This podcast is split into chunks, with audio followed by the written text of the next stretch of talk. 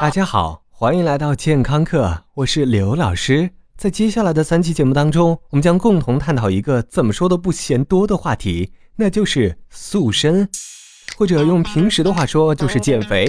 关于减肥，对于不同性别、不同年龄的人，完全是不同的大工程。而今天我们针对那些大腹便便的中年汉子，这些人有一个共同特点，那就是啤酒肚。也许你的老公或者男朋友刚刚甚至还没有迈入三十这个黄金年龄，就开始顶着个大肚子招摇过市了。那么，请把他们拽到你的手机边，因为这种体态对于他们来说，比岳父们往往更加危险。也许你曾经彷徨过，为什么老公身上柴得像板鸭，而肚子却活像烤乳猪？这种千古奇观，我们曾经只在高中历史书鸦片战争里看到过。但随着现代生活方式的进化，这种情况也见怪不怪了。根据标准，男人们在腰围达到九十厘米，也就是两尺七，同时与腰围的比例超过零点九，就光荣的迈进腹型肥胖的队伍。当然，现在一定还有很多人窃喜，自己虽然有一个极不对称的肚子，但是远远没有达到两尺七这个标准。别着急，刘老师说的肥胖是一种达到病态的指标，问题已经远非自己 DIY 能够解决。而大部分人的啤酒肚虽然没有这般严重，但却也给自己的健康埋下了一颗智慧长出恶果的种子。老师，究竟什么会让我们肚子越来越大呢？虽然我们曾经都美丽过，但是男人进入某一个年纪或者某一个阶段之后，变成大腹便便，好像就已经无法避免了。如果我们仔细回想自己的生活方式，用鼓起来的钱包投资最多的还是美食。饮食结构的变化和没事喝两杯的中年人的爱好，让这个问题更加严重。也许你还会质疑说，是不是自己不爱运动导致脂肪堆积呢？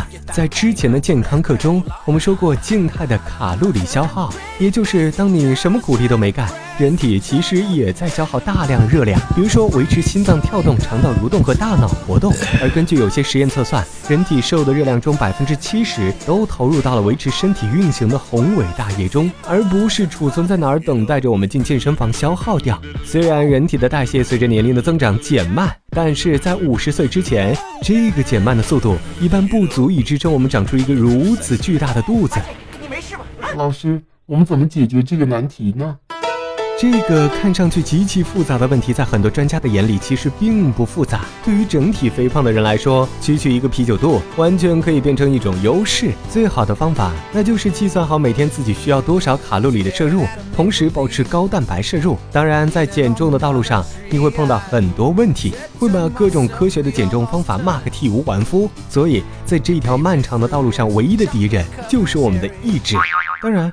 还有一种情况，那就是老婆继续无条件的或者有条件的爱上大肚子的老公，老公自己的审美和世界观也被彻底改变，认可自己的体型是一种新的风尚，他们从此开心的生活在一起，Happy Ever After。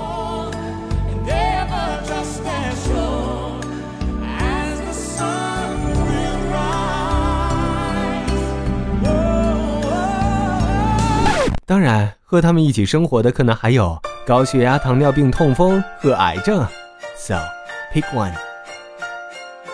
感谢收听，回见。Oh, if there's one thing to be taught, is dreams are made to be caught, and friends can never be bought. Doesn't matter how long it's been, I know you'll always jump don't know how to quit Let's start a riot tonight If you want my love 刘老师又回来了。除了化作你家 WiFi 流量之外，刘老师还可以存在于以下地点：微信平台搜索“健康课”的全拼，官方讨论群九四四零八零七八，以及百度贴吧。回见喽。